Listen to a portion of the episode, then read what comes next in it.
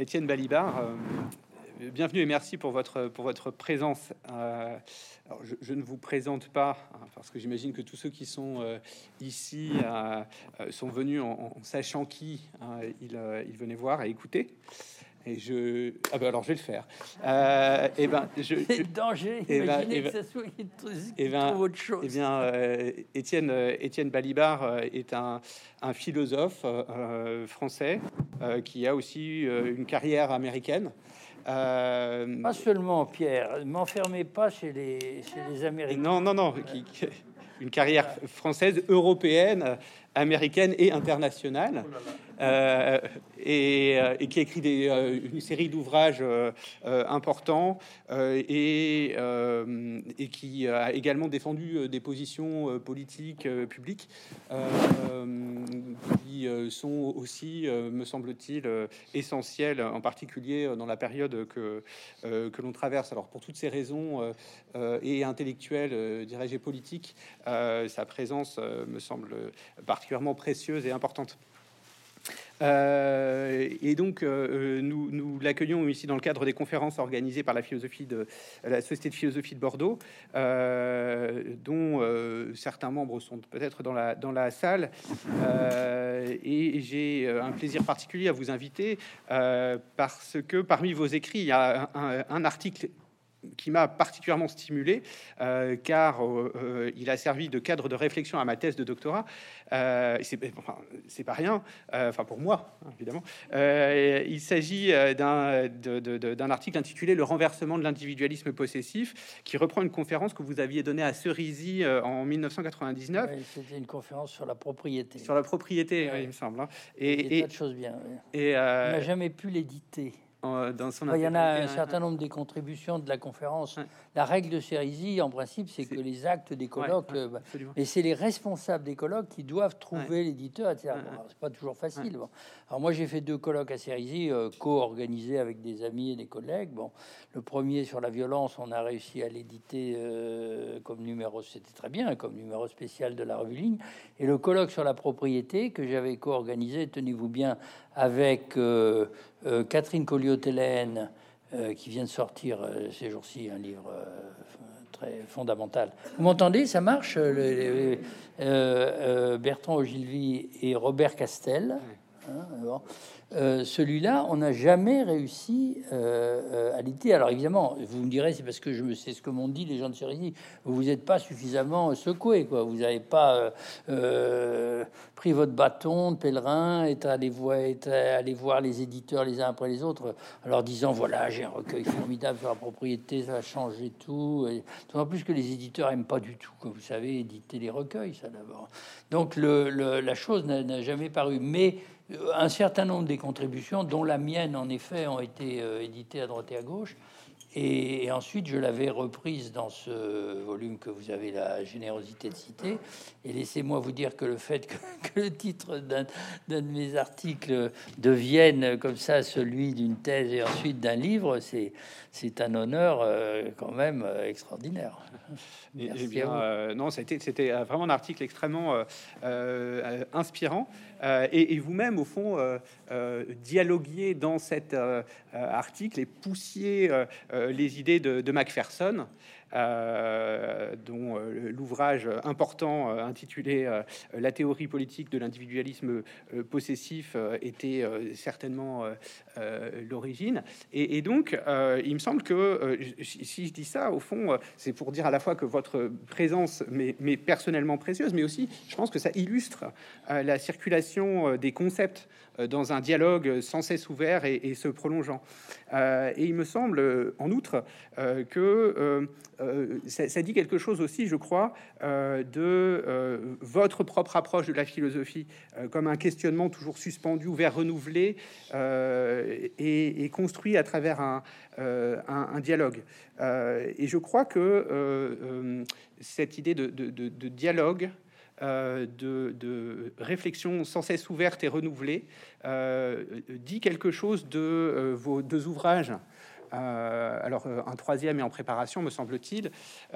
donc le, deux ouvrages d'écrit publiés à la découverte. Le premier, une histoire interminable, et le deuxième, Passion du concept, autour duquel nous allons, nous allons discuter. Je crois que justement ces, ouvrages sont faits et tissés par, par un tel dialogue.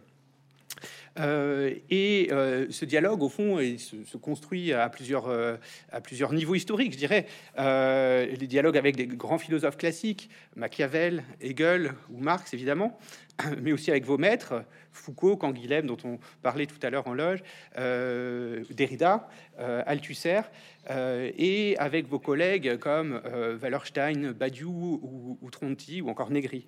malgré le foisonnement de, ces deux volumes, hein, qui traitent d'énormément de, sujets, religion, frontières, socialisme, histoire, subjectivité, on sort de cette lecture avec le sentiment d'une grande cohérence, et qu'une grande cohérence traverse ces textes. À la fois, je, trouve, hein, dans la manière philosophique d'approcher les problèmes, dans un style philosophique, et également dans les pistes ouvertes hein, pour poser et déployer ces problèmes philosophiques. Un, thème revient de façon particulièrement récurrente. Euh, celui-ci a trait à, l'histoire et à la façon dont elle vient mettre au défi les approches théoriques euh, surplombantes et unifiantes, ainsi que toute forme de totalisation du monde dans une téléologie, hein, euh, c'est-à-dire au fond l'idée d'une marche implacable de l'histoire vers un but. Euh, il y a également un, il y a un élément incompressible d'aléa, d'indétermination et de contingence qui nous invite à reprendre sans cesse la réflexion suspendue par la finitude fondamentale des réponses qui sont euh, les siennes. Et donc, en lisant et en glanant au fond dans, dans, dans, dans, ces deux volumes passionnants, euh, j'ai été intéressé par les thèmes brûlants à approcher, et notamment en ce qui concerne le, devenir d'une politique euh, socialiste euh, dans l'ère de ce que vous appelez le capitalisme absolu, hein, qui met à l'épreuve les, anciennes formes de souveraineté politique et qui fragilise, au fond, les anciennes formes de, de souveraineté politique, voire qui les rend obsolètes à certains égards. et j'ai d'abord envie de reprendre, pour ouvrir la discussion, la question que Wallerstein vous avez adressée lorsque vous vous êtes rencontrés pour la deuxième fois à Paris en 1983. Et c'est une histoire que vous racontez. La question était quelle est votre préoccupation actuelle? Et vous disiez à cette époque le racisme. Euh, et c'était en effet une période où le Front National connaissait une ascension inquiétante. Il faut dire la date alors. 83. en 83. Euh, une ascension inquiétante et euh, où une partie de l'électorat ouvrier. ils ont fait mieux depuis. Comme, ils, ont fait, ah ils ont fait mieux depuis, absolument. Et d'autres ont fait encore mieux qu'eux. ça, c'est vrai. Et, donc, bon, il y avait une, fuite d'une partie de l'électorat ouvrier qui commençait à attribuer la cause du chômage et la crise des institutions à l'immigration. Alors, donc, je renouvelle la question. 40 euh, euh, ans après. Euh, quelle est donc aujourd'hui votre préoccupation? Ah, Question piège. La même? Oui, la même. La même. Enfin, ah, la même, oui.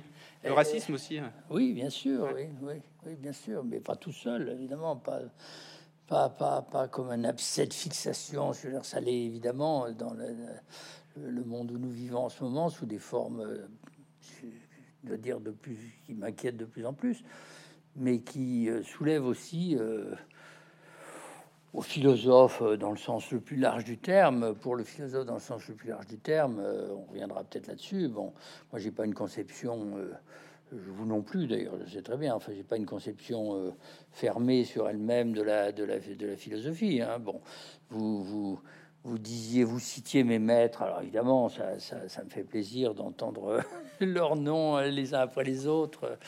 Euh, j'ai la chance d'en avoir eu plusieurs. On en a tous eu plusieurs. On a tous eu plusieurs maîtres, heureusement. Comme ça, que ça reste pas prisonnier d'un seul? C'est quelque chose de bon. Ça aussi, hein, il faudrait parler. Bon, mais euh, euh, vous prononciez le nom de Canguilhem. Bon, alors il y a toutes sortes de raisons de penser à Canguilhem en ce moment, euh, et d'ailleurs je vois avec plaisir qu'il est euh, cité euh, à nouveau dans en, attendant Nado ou dans AOC, en tous les endroits où se publie des, en ce moment des, entre autres, bon, des, des, des, comptes rendus de travaux intéressants. Parmi ces travaux, il y a beaucoup de choses sur la médecine, il y a beaucoup de choses sur sur le, rapport de la médecine avec euh, la police, comme disait Foucault. Hein, bon, euh, euh, et, parmi les noms qui reviennent de gens dont on a besoin, il y a, celui Canguilhem. Bon, et Canguilhem qui était un, personnage très très étrange, très très contradictoire, disons de cette façon, a écrit une phrase qui est qui est souvent citée dans son premier livre, premier grand livre. Bon, je me compare pas à lui, mais c'est encore aussi quelqu'un qui écrit pas beaucoup de livres, mais, des, mais beaucoup de recueils. Hein, beaucoup. Et, mais enfin, il a quand même écrit un ou deux livres, dont on parle le célèbre ouvrage intitulé euh, Le normal et le pathologique dans la réédition. Hein, le titre initial, c'est Essai sur quelques problèmes concernant le normal et le pathologique. C'était une thèse de médecine faite par un philosophe médecin en 1940, pendant la guerre, en 1943-40 40 et, 40 et 43. Et c'est là que figure cette phrase qui est souvent citée. Euh, je dirais que volontiers, je cite de mémoire, que la philosophie est cette discipline pour laquelle toute matière étrangère est bonne et peut-être même pour laquelle les seules, les seules bonnes matières sont les matières étrangères. Bon, alors, on n'est pas obligé d'être d'accord avec ça, et d'ailleurs, parce que ça semble euh, donner congé à un type de philosophie euh, spéculatif, hein, bon, et, et, qui, et dont, et dont les, les, les, thèmes et les problèmes sont en quelque sorte euh, endogènes. Est-ce que ça existe vraiment? On peut en discuter, mais c'est vrai qu'il y a un jargon philosophique, euh, s'occuper de la question de, de l'être en tant qu'être ou de la différence ontologique, comme, des, comme, comme, comme, comme Heidegger, ou même de, ou de, bon, ou de, ou de l'être l'événement comme Badiou, ça C'est pas c'est pas du tout s'enfermer euh, dans une tour d'ivoire. Aucun philosophe n'a jamais été enfermé dans une tour d'ivoire. Enfin, c'est quand même en apparence traité de questions qui viennent de l'intérieur du, discours et de, la discipline. Alors que euh, euh, bon, la frontière est beaucoup moins simple qu'on pourrait croire, mais la, proposition de Canguilhem, au moins si on l'entend pas de façon excluante, je dirais, ou disqualifiante pour, ce que font les autres, euh, ce qui d'ailleurs n'était pas son cas. Bon, euh, euh, elle veut dire effectivement qu'il faut ouvrir les portes et les fenêtres et que les questions auxquelles le philosophe doit s'intéresser ou en tout cas peut avoir envie de, s'intéresser. Alors toute la question est comment. Hein, bon, sont celles qui viennent euh, euh, bah, de l'actualité. Hein. ça pose la question de savoir ce qu'est l'actualité. C'est pas nécessairement l'actualité des derniers des prochaines élections. Hein. C'est pas, c'est pas, Tout à l'heure j'étais dans le taxi pour venir de la gare, un chauffeur de taxi très sympathique. Il me dit qu'est-ce que vous venez faire? Bah, Je lui dis viens faire un débat euh, de philosophie. Ah bon, un débat de philosophie? Qu'est-ce que vous pensez des prochaines élections? En réalité, c'était un, c'était une, une transition pour m'expliquer ce qu'il en pensait lui, évidemment. Bon. mais pour revenir, soyons sérieux, on pourrait perdons pas notre temps ou faisons pas perdre. Bon, euh, euh, euh, Wallerstein, que peut-être tout le monde ne connaît pas ici de par son œuvre ou de nom, mais c'est secondaire, évidemment, était un philosophe, historien, politologue euh, américain, marxiste, mais d'un marxisme euh, très peu orthodoxe. Euh, un ancien, un ancien, il était plus vieux que moi. Bon, on est devenus très amis. il y a un ancien combattant est pas le bon mot, mais enfin, si, presque, de, 68, euh, pas 68 à la Sorbonne à Paris, où, les gens de ma génération étaient, mais 68 euh, à l'université Columbia aux États-Unis, d'où du coup il a été obligé de partir euh, après parce qu'il avait pris quelques risques. Bon, et qui était l'inventeur, c'était le disciple américain, on pourrait dire, de Fernand Braudel, donc c'est l'inventeur de l'idée d'économie monde. Hein, euh, l'inventeur, enfin l'un des, laboratoires. Donc euh, un, de, un, des, un des théoriciens marxistes des, euh, par le, évidemment par le, par le tiers-mondisme, un des, un des, un des, participants actifs sur le plan intellectuel et aussi militant de, de, du du, du, du, du, comment s'appelle? Je, je, perds mes, mots maintenant du Rio de Janeiro, euh, euh, euh, du Forum social mondial. Voilà, un des créateurs, un des créateurs, enfin bon, parmi beaucoup d'autres, du, du, Forum social mondial, et par conséquent, un des, un des, un des théoriciens moi, j'avais été formé au marxisme dans le, sous l'influence et dans une étroite collaboration avec Althusser. Bon, heureusement, j'avais eu d'autres professeurs. J'étais pas uniquement marxiste, mais enfin, ça pesait quand même très très lourd dans ma formation.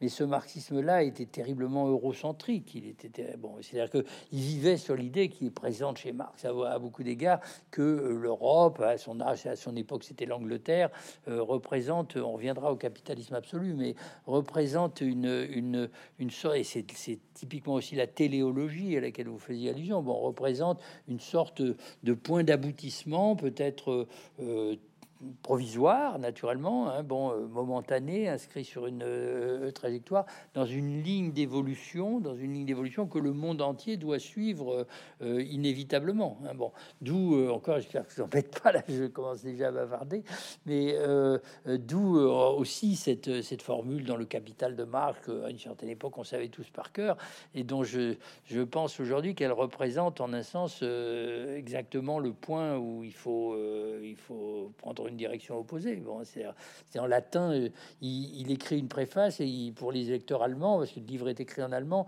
et il leur dit euh, bon, vous allez sans doute vous demander euh, si ça est intéressant pour nous de lire un livre qui décrit le fonctionnement du capitalisme, les contradictions, les conflits très violents qui s'y déroulent en, se fondant essentiellement sur des exemples matériels, sociologiques, historiques, juridiques, etc., etc qui est emprunté à l'histoire de l'Angleterre contemporaine, de la révolution industrielle contemporaine en, Angleterre. Et vous allez vous dire, enfin, je, mets un peu, mais c'est comme ça dans le texte, c'est un peu mis en scène. Vous allez vous dire, c'est pas nos oignons, hein, c'est pas nos affaires, ça ne, c'est pas notre affaire. Eh ben, détrompez-vous. Et à ce moment-là, il sort une formule latine qui vient parce qu'il connaissait tout ça par cœur d'Horace, à moins que ce soit de, d'été fabula narratur, c'est-à-dire dans cette histoire que je raconte, fabula, il s'agit de toi. Hein, il s'agit de toi. Bon, évidemment, euh, à, mon époque, on avait tendance, euh, on avait tendance à croire que pour le monde entier, quand on leur expliquait ce que c'était que le capitalisme,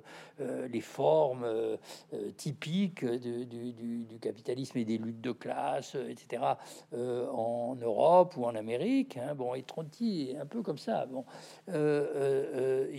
c'est pour montrer au reste du monde son avenir, le, le chemin qui devra nécessairement parcourir. Bon, évidemment, quand j'ai rencontré Wallerstein, j'ai trouvé en présence de quelqu'un, il y en a plein d'autres, évidemment. Bon, euh, peut-être que tout ça remonte à Rosa Luxembourg. En tout cas, il y a une longue trajectoire euh, à partir de ça qui euh, expliquait que ce, que ce qui fait que le capitalisme peut fonctionner comme un modèle d'économie et de civilisation, c'est le fait que c'est un système monde et qu'à l'intérieur de ce système monde, il y a une hétérogénéité, une, non seulement un décalage, mais une, euh, oui, une, une, tension euh, euh, permanente entre plusieurs euh, euh, euh, types de, de, rapports sociaux. Bon, alors, des endroits où il faut que les travailleurs soient libres, salariés, qu'ils aillent contracter avec un patron ou avec une agence dans des conditions qui, évidemment, respectent. Bon,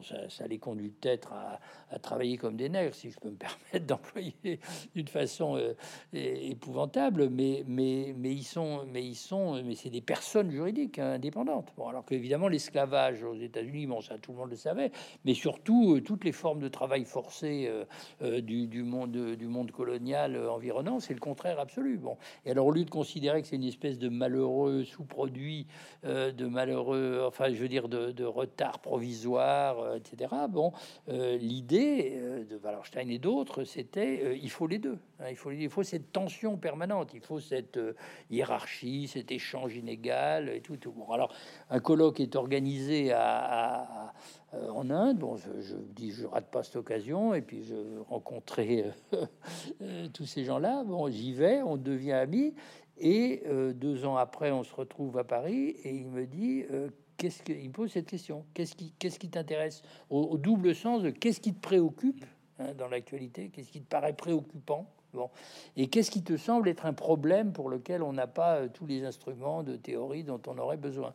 Alors je lui réponds ça, je réponds le racisme. Bon et, ou le néo-racisme. Enfin, bon. Ensuite, on a fait un livre ensemble hein, qui s'appelle Race, Nation, Classe. Euh, et alors, une fois que je, c'était réciproque, une fois que je lui ai répondu, je lui ai dit Et toi, alors, qu'est-ce qui t'intéresse Qu'est-ce qui t'importe? Bon. Et alors, il me répond, je sais plus si on parlait anglais ou français, mais peu importe, il me répond ethnicity. Bon. Alors, évidemment, on a un peu éclaté de rire comme les deux. Euh, euh, les personnages de, de, de, de, comédie quoi, qui se regardent en miroir. Bon. Alors, ce qui était intéressant, ce qui n'était pas tout à fait la même chose. Hein, c'est pas tout... parce que la France, c'est pas les États-Unis. Enfin, en gros.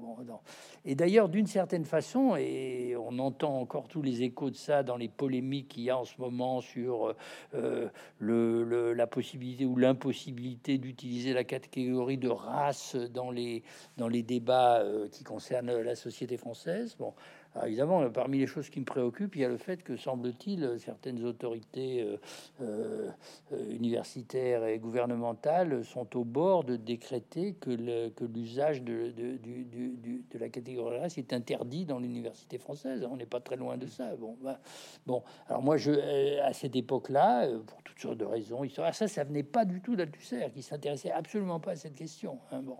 Et on en voit la trace dans beaucoup des choses qu'il a faites, à mon avis. Hein, bon. Donc je, je, me disais, tu es marxiste, euh, m'adressant à moi-même.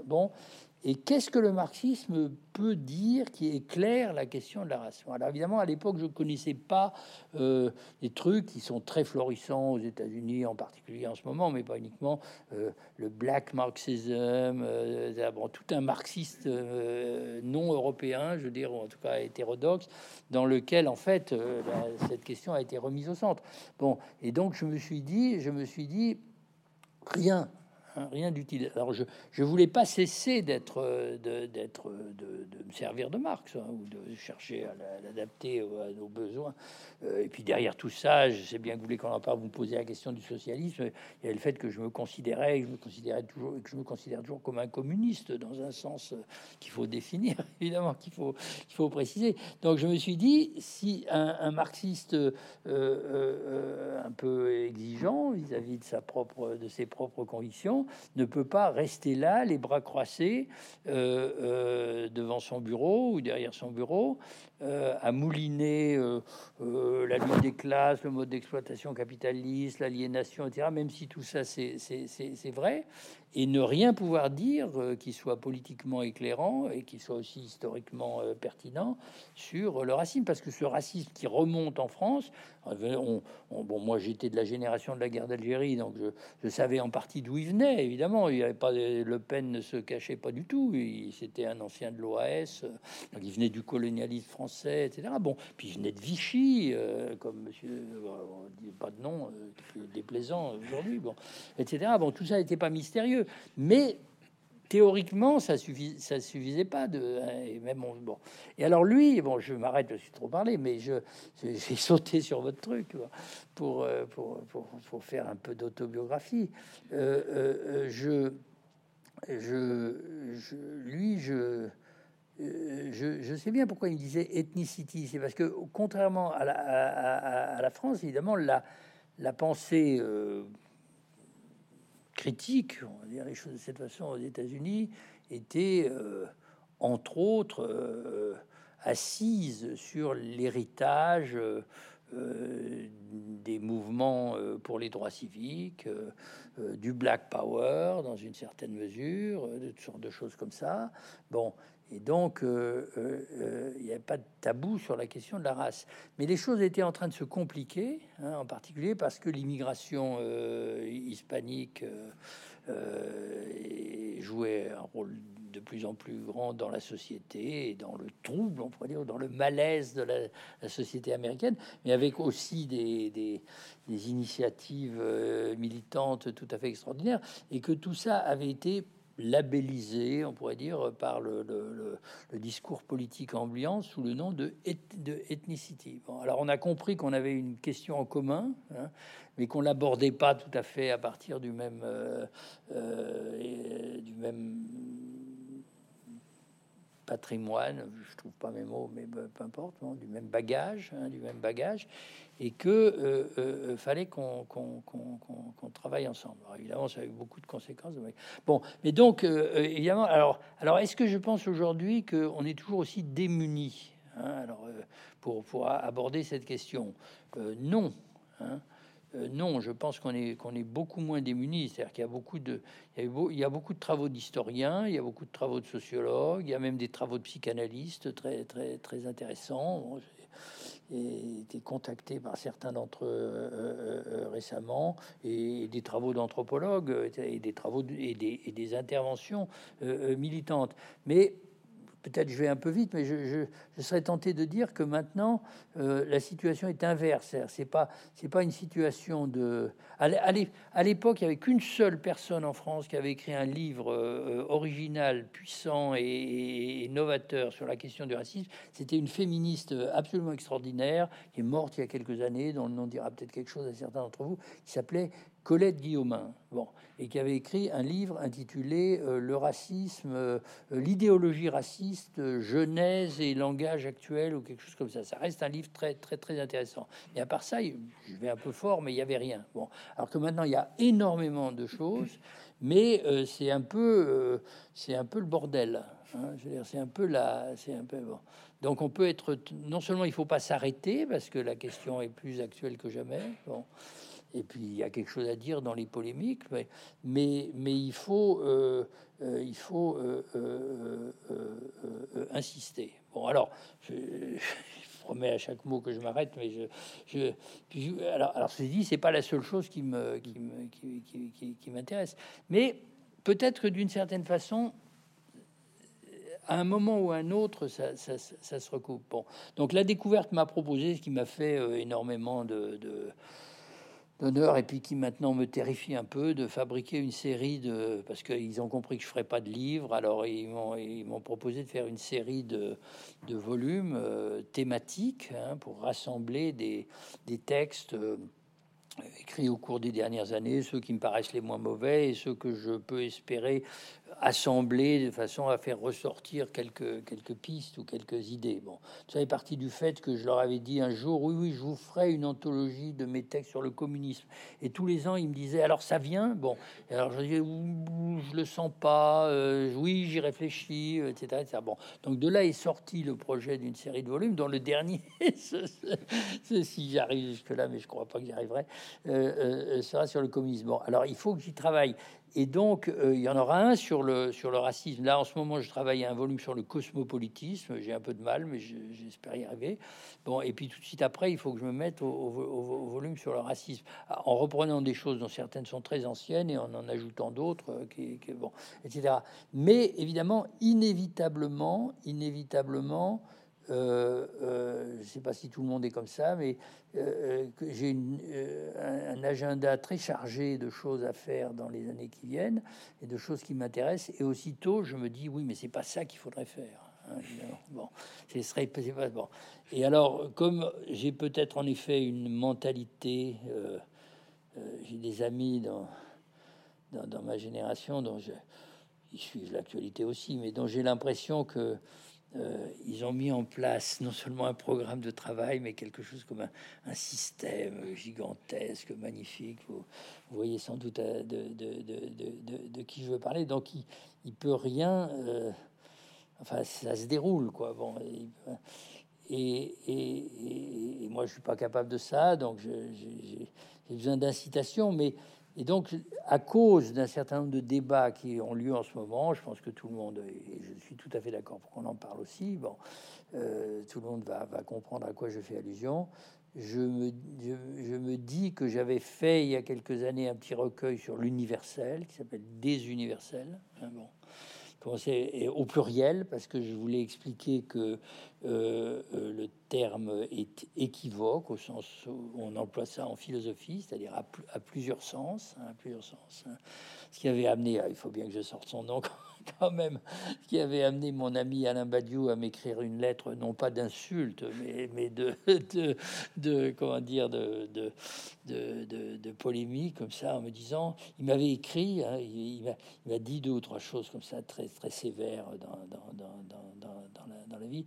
Et, et, il m'a dit, on ne peut rien dire de plus absurde que l'idée de l'équivocité, que l'équivocité de l'universel. Bon, alors, je me suis obstiné, bon, mais je vois, c'est un peu comme à l'époque, à, suivre un certain nombre de débats actuels, où il se dit beaucoup de choses que je considère comme des erreurs ou même comme des conneries, mais aussi euh, euh, beaucoup de choses qui posent des problèmes de fond qu'il faudrait que je me remette euh, à cette question. Hein. Et en réalité, et donc je vais, je sais pas si j'arriverai à faire tout ça en même temps, mais euh, euh, en réalité, bien entendu, la question de l'universel ou de l'universalisme n'est pas du tout indépendante de la question du, du, du, du racisme. Hmm. Surtout si on ne croit pas qu'il suffit pour combattre le racisme de dire quelque chose du genre je suis pour l'universalisme, hmm. et comme par définition le racisme c'est le contraire, la cause est entendue. Hein, bon, et c'est pas non plus euh, euh, euh, quelque chose de totalement indépendant de la question du, cosmopolitisme sur laquelle je, suis un peu en train de, marner quoi. Hmm. Mais précisément, vous dites beaucoup de choses dans, votre, réponse passionnante, et notamment votre rapport au système philosophique. Parce que vous, vous, avez dit modestement que vous, en étiez incapable, mais je pense que euh, c'est plutôt euh, un, choix théorique euh, qui, qui, dit quelque chose de, de, de ce qu'est euh, la réflexion, euh, la réflexion philosophique. Et, et peut-être que dans une position anti-systématique qui est la vôtre, se joue aussi quelque chose d'un rapport à Althusser dont vous aviez, vous avez parlé tout à l'heure, et justement à, à, des philosophes qui, qui produiraient une philosophie détachée de ce qui est extérieur à la philosophie. Donc, quand Guilhem dit que la philosophie doit pourtant se nourrir. Hmm. Donc, je. Ouais.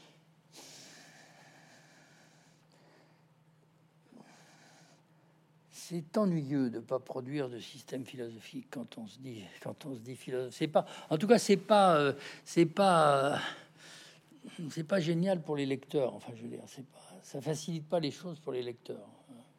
Ça, ça, suppose, euh, bon, j'espère que vous n'avez pas déjà euh, dégoûté tout ça, mais ça suppose, ça suppose que le rapport au lecteur s'établisse, s'établisse par l'intermédiaire des, en effet, des matières, hein, des matières ou des problèmes, hein, des problèmes. C'est-à-dire que euh, euh, euh, le lecteur, bon, il y a toujours un aspect esthétique dans la lecture. Le lecteur peut se dire bon, ce bouquin. Bon, alors je j'ai mis en tête du volume Passion du concept. Je n'ai pas su eu raison, mais enfin bon, cette, cette, cette, cette envie m'est venue, ou cette idée de composition m'a traversé l'esprit. J'ai mis en tête non pas tout de suite l'avant-propos dans lequel on dit voilà l'objet de ce, de ce recueil, c'est euh, d'explorer. Alors en gros, c'est d'explorer comment dire les choses, euh, les, modalités sous lesquelles j'ai peu à peu, j'ai peu à peu euh, transformer euh, euh, l'idée que je me faisais de la connaissance, ou plus précisément de la science, c'est-à-dire mon, credo épistémologique, on pourrait dire. Hein, bon, mais euh, je peux dire d'ailleurs d'un mot pourquoi, je sais pas si ça résonnera en vous chez d'autres auditeurs, mais pour aller très très vite, bon, j'ai la tradition dont je venais, c'était une tradition rationaliste, évidemment, bon, euh, donc d'origine cartésienne, kantienne, incontestablement, à certains égards aussi husserlienne, enfin certains Husserl, bon, etc., mais surtout bachelardienne. C'est pour ça, ça venait de mon maître Canguilhem, mais pas uniquement. Bon,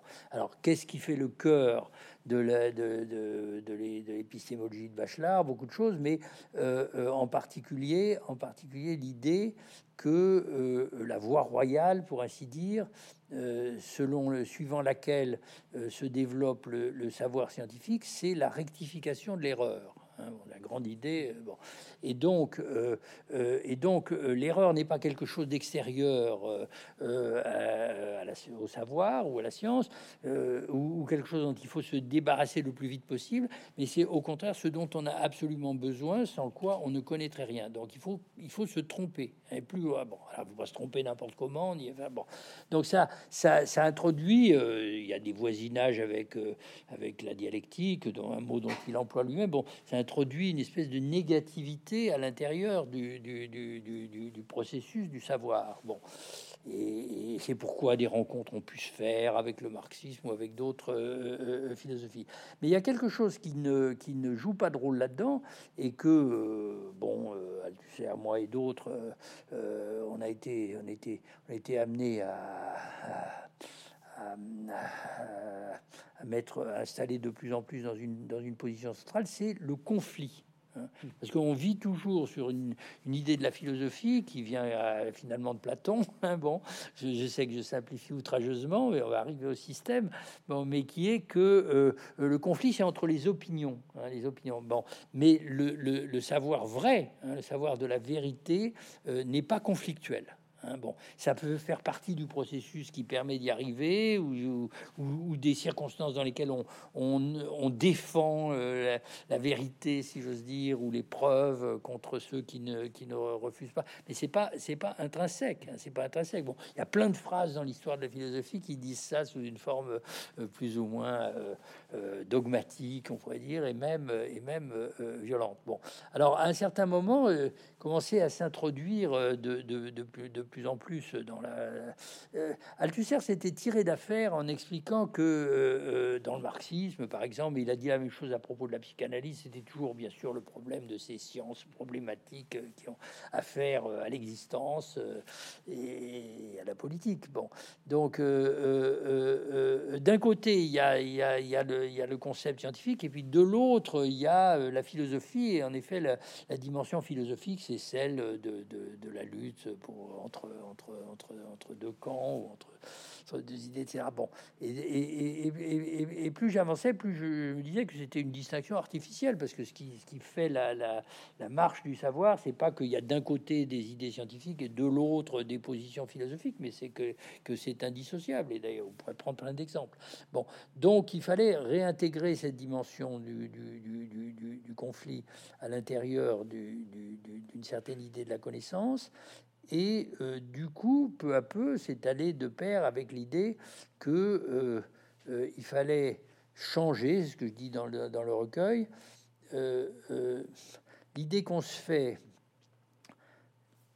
du savoir scientifique comme s'appropriant des objets, hein, des objets, hein, par exemple, et c'est en général des objets abstraits, hein, c'est-à-dire les lois de, de, de, de, la physique, euh, euh, avec la biologie, déjà un peu plus compliqué, mais enfin, bon, disons les formes d'organisation et de croissance des organismes, etc., pour passer à l'idée que euh, euh, les sciences euh, qui, importent pour nous, et c'est vrai pour la science de l'environnement, pour l'écologie, c'est vrai, évidemment, c'est vrai pour toutes les sciences humaines, c'est vrai pour la psychanalyse, etc., c'est pas des sciences d'objets, c'est des sciences de problèmes. Hein. Donc euh, euh, Foucault aurait pu être d'accord avec ça, je pense. Et donc euh, j'ai fabriqué le recueil autour de cette idée, mais pour le commencer, j'avais un petit texte sur Machiavel intitulé Machiavel tragique, qui me tient à cœur pour toutes sortes de raisons. Il vient d'un débat public comme celui-là, dans un théâtre aussi comme celui-là, à Nanterre, etc. Et puis, bon, je, crois qu'il dit quelque chose à, quoi je tiens. Donc, je l'ai installé, je l'ai installé euh, euh, en tête. Hein. Bon, mais les, lecteurs, je reviens à ce que je disais tout à l'heure, je parle un peu trop, mais les lecteurs peuvent trouver du plaisir peut-être à lire un texte bien écrit si c'est le cas. Hein, bon, et se dire du coup, ce gars-là euh, mérite qu'on le lise. Bon, plus fondamentalement, en présence de choses de ce genre, ils ont, ils peuvent se dire, euh, bah, les problèmes qui nous importent, hein, les problèmes qui nous importent sont sont les mêmes, ou en tout cas, il y a des, il y a des, recoupements. Donc, allons voir ce que ce, type a à dire avec les instruments de la philosophie. Mais c'est plus difficile, je, m'en rends bien compte, de c'est pas plus technique, mais c'est plus difficile que, de, que, de, présenter un système. Ceci étant dit, il y a toutes sortes de systèmes. Il y a des systèmes qui sont des constructions totalisantes, Hein, il y a des exemples illustres, il y en a même aussi de nos jours. Il y a des systèmes, alors je pense que l'auteur euh, euh, euh, refuserait de... Il y a des systèmes qui sont des méditations approfondies. Je prends mes, mes collègues, amis, camarades d'études, etc. Bon, il y a des systèmes à la, à la, à la, à la, Badiou qui est totalisant et extraordinairement puissant du point de vue de son architecture. Ce qui ne veut pas dire qu'il répète tout le temps la même chose, etc. Bon. Rancière serait furieux que je dise que c'est un philosophe euh, euh, systématique. Hein. Et pourtant, et ça, ça fait ça, plus que son charme, ça fait sa force et son et sa et sa puissance euh, de, de, suggestion pour, pour, pour la réflexion. On pourrait dire que d'une certaine façon, tout est organisé autour d'une seule et unique idée, hein, d'un seul et unique principe. Hein, dont il découvre euh, les implications, les conséquences, euh, sans faire de cadeau à personne, hein, je veux dire, hein, qui est le principe de l'égalité. C'est un principe euh, de philosophie, de philosophie politique. Donc, chez lui, tout dérive de ça. Bon, et, d'une certaine façon, les partages s'établissent toujours autour de ça. D'un côté, il y a la politique, de l'autre côté, il y a la police. Qu'est-ce qui fait la différence? C'est que la politique vise l'égalité et que la politique organise l'inégalité sous toutes les formes possibles. Bon, et puis euh, Jean-Luc Nancy vient de mourir, euh, donc je pense à lui évidemment avec euh, regret et avec affection. Et je, je, serais tenté de dire que c'est encore un troisième type de systématicité, c'est-à-dire que il, adopte, il, parle de plein de questions, des tableaux, des œuvres d'art.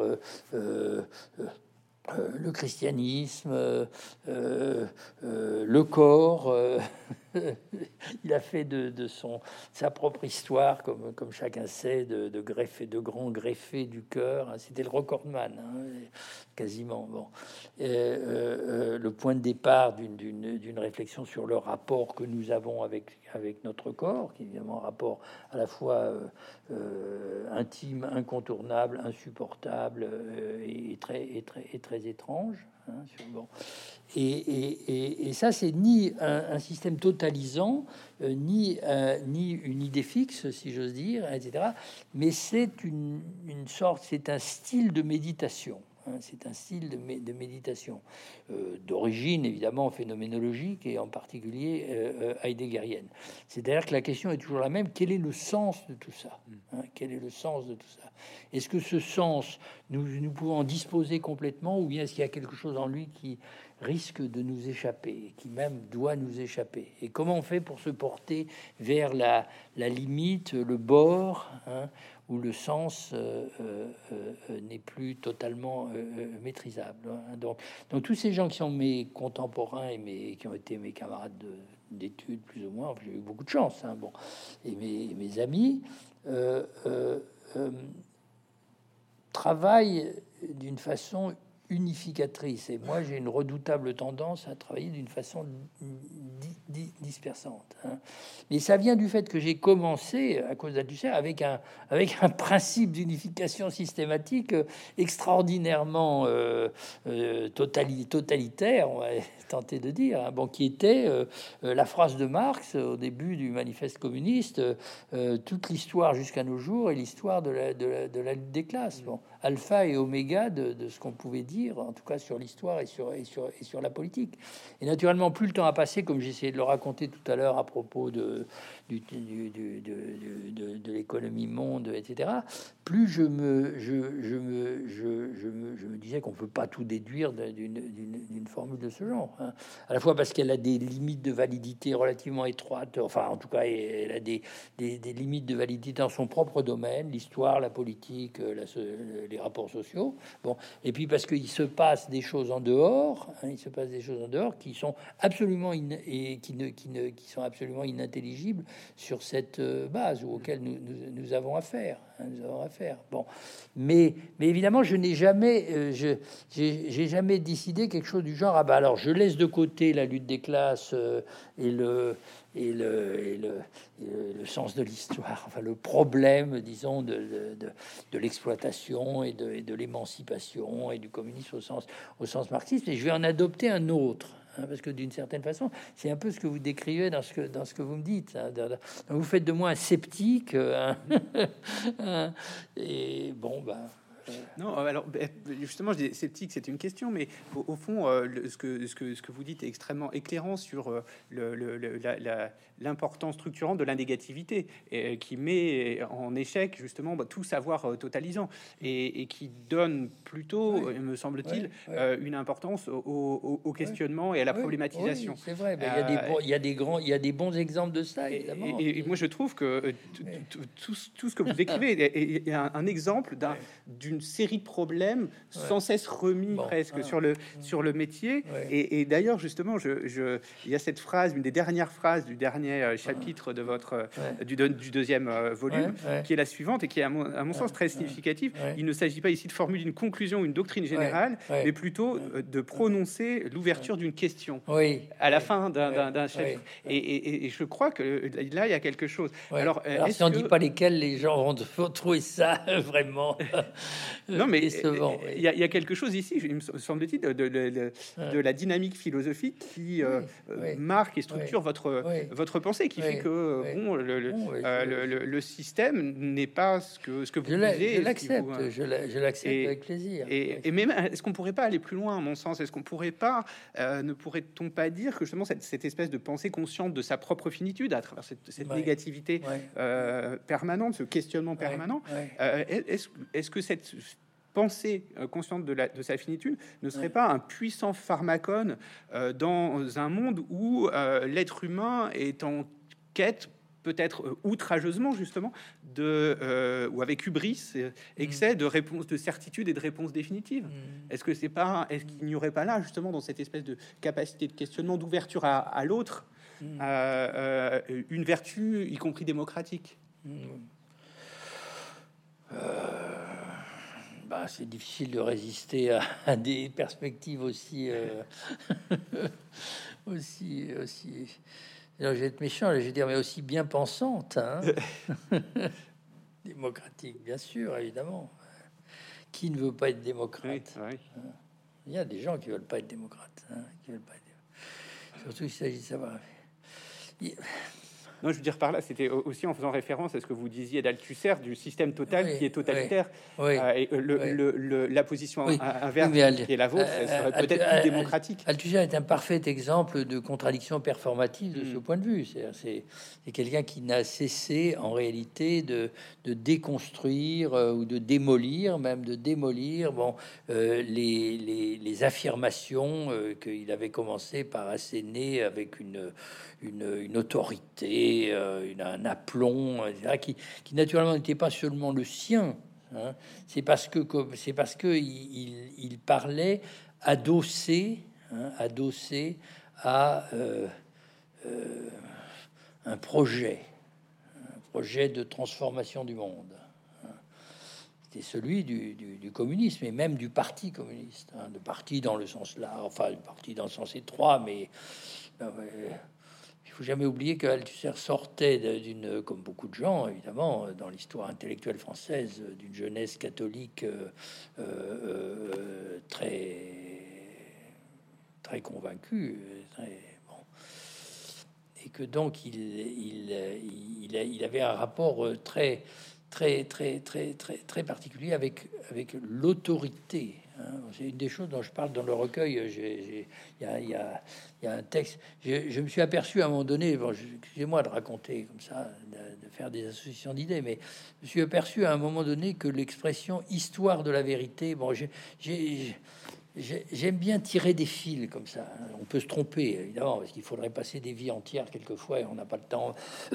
on suit des intuitions qui sont un peu rapides, mais j'ai quand même été vérifié un certain nombre de choses. Bon, à un moment donné, je me suis dit, mais c'est tout à fait frappant. Tous les philosophes français en ce moment contemporains, tous les noms comme ça qui ont occupé le devant de la scène, ou presque tous, euh, dans ma jeunesse, hein, c'est-à-dire ceux des philosophes euh, de la génération qui me précède immédiatement, Foucault, Derrida et quelques autres, emploient l'expression histoire de la vérité. Bon, Foucault lui a donné une, un, retentissement particulier, et ça vient d'où, ça, histoire de la vérité? Bon, alors à un moment donné, je suis euh, convaincu que euh, euh, la source de, de l'expression histoire de la vérité, bon, dans un contexte français, c'est Pascal.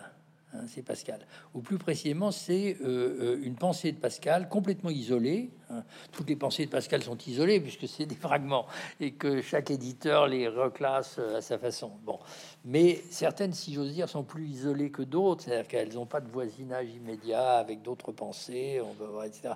Et donc, du coup, les éditeurs, la Fuma ou autres, etc., la mettent, les mettent, je dis pas au rebut, mais dans une sorte de, de fourre-tout qui vient à la fin. Bon, alors cette pensée incroyable de Pascal est la suivante l'histoire de l'Église doit être proprement appelée l'histoire de la vérité. Bon, alors euh, je passe. Euh, bon, alors j'ai, alors à cause de ce que je suis en train de vous dire, ça, ça, ça, ça résonnait très fort dans ma tête, hein, en particulier dans le rapport que j'avais entretenu avec Althusser, parce que il n'aurait pas osé dire quelque chose du genre. L'histoire du communisme ou l'histoire du Parti communiste doit être proprement appelée l'histoire de la vérité, mais comme beaucoup d'autres marxistes, il n'en était pas tellement loin. Mm. Hein, il n'en était pas tellement loin.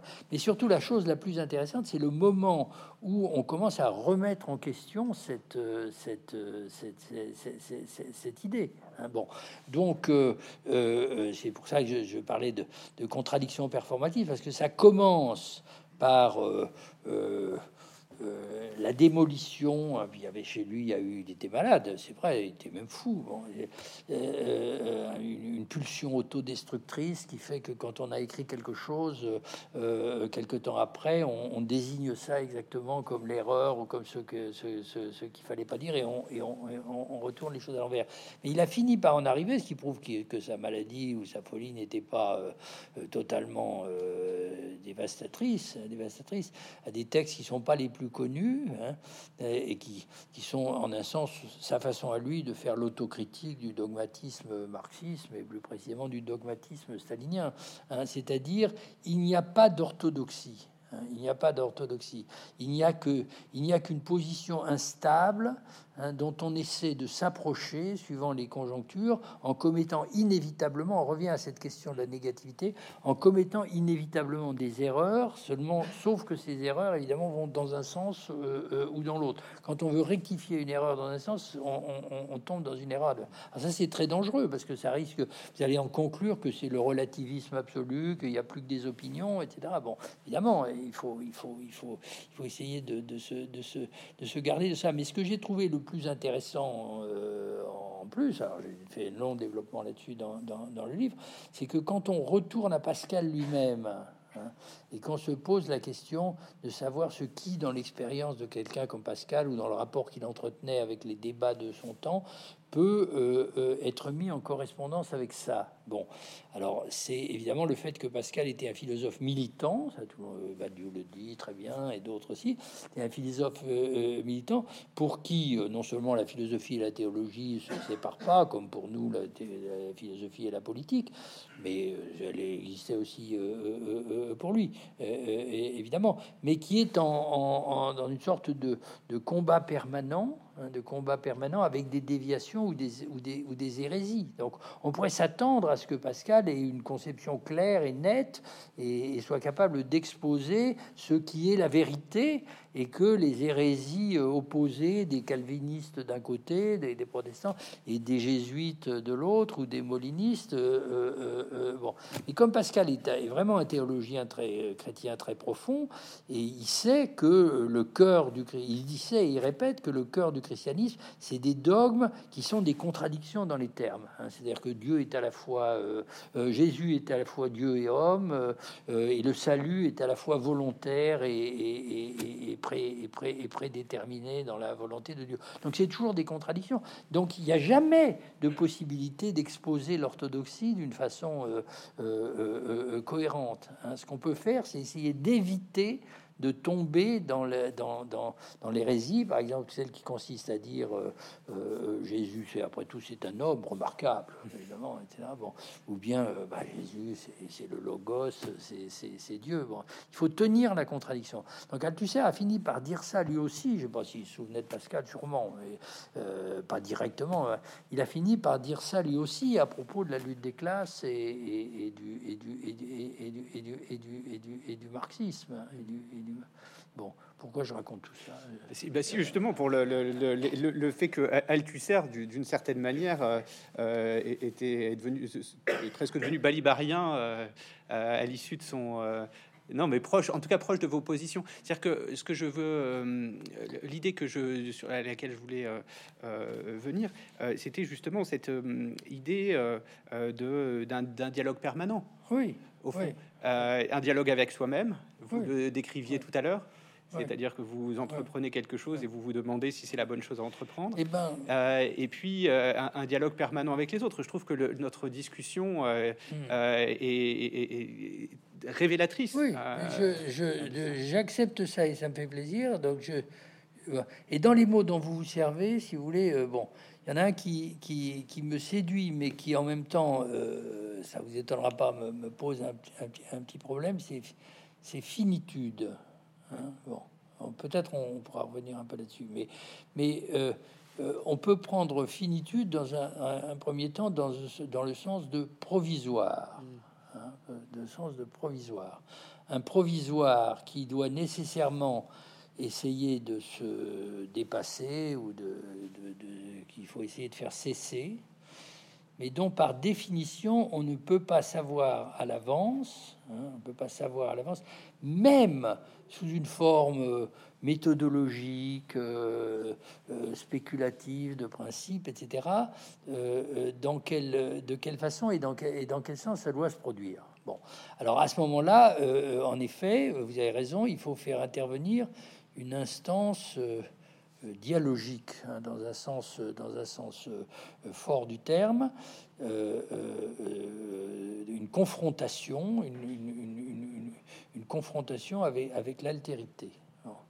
évidemment, le, rapport de la philosophie avec le dialogue, ça c'est des trucs de classe de philo, c'est des cours, bon, après tout, pourquoi pas, bon, est originel, hein, est originel. Hein, le dialogue, le, dialogue platonicien, moi, plus j'ai enseigné euh, euh, Platon, ou j'en ai parlé devant mes étudiants, plus j'ai compris que tout ça était pervers et compliqué, parce que le dialogue platonicien est un faux dialogue, évidemment. Hein, c'est un dialogue dans lequel euh, Platon, sous un nom d'emprunt, bon, Socrate en général, d'autres, il y a d'autres cas un peu différents, bon, s'installe dans une position de maîtrise totalement dénié.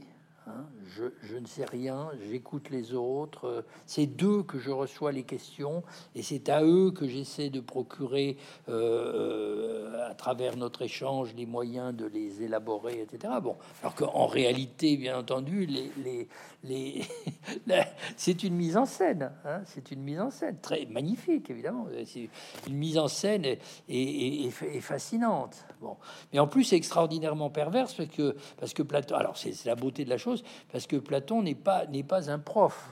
Hein, Platon n'est pas Aristote, c'est le prof absolu. Je dis toujours à mes étudiants, d'abord parce que les textes qu'on a sont des transcriptions de ses cours, bon, et puis euh, euh, je leur dis, vous voyez, ça c'est vraiment le, c'est vraiment le prof idéal, c'est un prof honnête. Hein. C'est un prof qui dit à tel moment nous butons sur une difficulté et cette difficulté il y a plusieurs façons de la résoudre et je peux pas décider euh, tout de suite euh, quelle est celle qu'il faut choisir etc. Bon donc voilà les termes du problème. Mais Platon c'est quelqu'un qui ne dit jamais quels sont les termes du problème. Hein. C'est quelqu'un qui embarque le lecteur dans le, le, le, comment dire la oui, la, fascination, la séduction du, de l'aventure, hein, de l'aventure qui est ce dialogue qui est mis en scène pour vous emmener euh, euh, euh, là où, il ne dit pas qu'il veut, qu'il veut vous emmener. Enfin, j'exagère peut-être un peu, etc.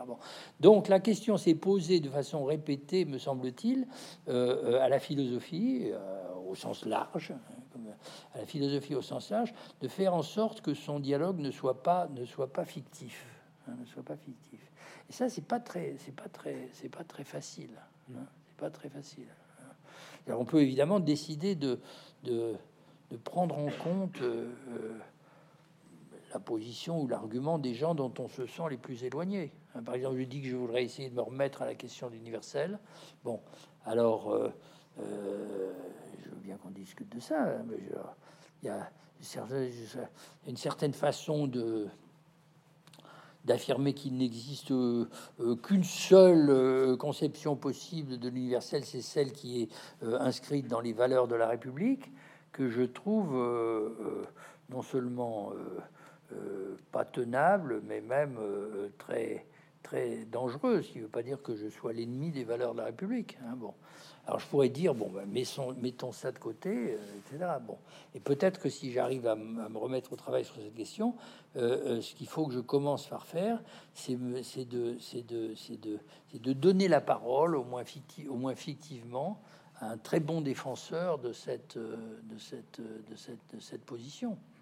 De même que euh, à l'opposé, si vous voulez, bon, un personnage que j'aime beaucoup et qui fait en ce moment, qui attire beaucoup de, commentaires défavorables, le jeune philosophe euh, euh, franco-nigérien Norman Ajari, qui, était un des porte-parole des indigènes de la République, mais qui était un philosophe. Il a fait une thèse de philo à, Toulouse et puis, alors il vient de publier un nouveau bouquin, mais je je ne l'ai pas, pas encore lu. J'ai l'impression que c'est encore plus violent que le précédent. Mais euh, euh, euh, le précédent s'appelle La dignité noire. Bon, alors c'est un, un, texte argumenté, mais qui tire à boulet rouge Hein, non seulement contre la prétention de l'Europe euh, ou de l'Occident à représenter l'universel, mais contre l'idée même d'universel. Bon, et donc euh, euh, au nom du fait que, au fond, les victimes de l'histoire sont non seulement des gens qu'on a martyrisés, mais des gens à qui on a cessé de reprocher leur particularité. Hein, et cette particularité, il faut au contraire la revendiquer. Donc, quand on a fait un débat, il m'a dit Moi, je suis un particulariste. Bon. Et toi, tu, es un universaliste. Hein. Alors, j'ai cherché un truc, évidemment, je, un truc, enfin, j'espère que c'est pas purement et simplement un truc rhétorique. Je lui dis Mais tu te proclames particulariste dans un contexte. Euh, illocutoire, comme dirait de façon pédante les théoriciens, les, théoriciens de la pragmatique du, langage, hein, qui fait immédiatement de cette, de cette affirmation, cette affirmation une, espèce d'énonciation de l'universel, hein, c'est-à-dire, une, une, défense de l'idée qu'il faut être universellement contre les tenants d'une certaine euh, version, etc. Bon. Et alors, évidemment, il y a aussi euh, quelque chose qui me vient à l'esprit en, vous, en vous écoutant sur ce point, c'est que on vous dit dialogue avec soi-même, mais les philosophes, je pense comme Derrida, dont j'ai été l'élève, que, les philosophes sont des écrivains. Bon, et, parmi les philosophes, il y en a un qui vous est cher, je le sais bien. Donc et Rousseau. Bon, et Rousseau est un exemple, me semble-t-il, euh, euh, merveilleux, parfait, en tout cas, etc., d'un philosophe dans le texte duquel, hein, le texte est tissé d'une sorte de dialogue euh, implicite hein, entre plusieurs voix ou plusieurs personnes. Il dit la même chose de Machiavel dans mon petit texte du, début du, recueil. Hein. C'est des gens dont les... Alors ça, ça passe, ça ne peut passer que par la littérature, enfin, ou par le, la dimension littéraire des textes philosophiques. Parce que si vous voulez vraiment faire exister plusieurs voix qui ne sont pas spontanément unifiés, qui ne représentent pas un seul point de vue. Hein, bon, à l'intérieur d'un texte. Hein. Alors évidemment, vous pouvez faire comme Kant, le philosophe, vous pouvez dire euh, thèse A, thèse B, euh, euh, antinomie, synthèse, etc. Ça, c'est pas des voix. Hein, c'est pas des voix. Hein, c'est, ça veut dire que les positions sont déjà digérées au service de la révolution copernicienne, etc. Mais des philosophes écrivains comme Rousseau, justement, chez qui d'un texte à l'autre, plusieurs voix, et à l'intérieur d'un même texte, plusieurs voix se, combattent, évidemment, c'est, particulièrement intéressant. J'avais tiré cette idée d'un collègue, encore un hommage que je voudrais rendre, qui est fini par mourir. Je dis fini par mourir parce que quand on passe dix ans de sa vie euh, sourd, muet et aveugle, hein, en raison des. Il avait été prof à Paris 4, hein, grand spécialiste de Descartes. je ne sais pas, je sais pas imaginer d'enfer plus, plus épouvantable que ça. Hein. bon on doit vraiment désirer la mort, euh, ça c'est un autre sens de la question de la finitude, on doit vraiment désirer la mort si on est en mesure de, je ne sais pas, hein, de se dire je désire la mort. Bon. Mais en tout cas, euh, euh, Jean-Marie Bessel avait écrit un article, un article, je ne sais pas si vous le connaissez, c'est à propos de Rousseau, avec le titre suivant Rousseau, la voix, VOIX, du gueux. Le gueux, c'est l'homme du peuple, etc. Bon. Donc, et, il expliquait très, bien que cette voix se fait entendre euh, euh, dans, certains des, textes de Rousseau, mais évidemment c'est pas la seule. Hein. c'est pas, il n'y a, pas une voix de l'homme de cour. Hein, il y a une voix du, il y a quand même une voix du philosophe des Lumières. C'est pas un gueux. Hmm. Merci beaucoup. Hein. Je pense que cette euh, conclure euh, sur la voix de Rousseau et, les voix, différentes voix qui a la polyphonie euh, qui traverse ces textes est, une belle conclusion pour laquelle je vous remercie. Moi, j'y suis très sensible. C'est moi qui vous remercie.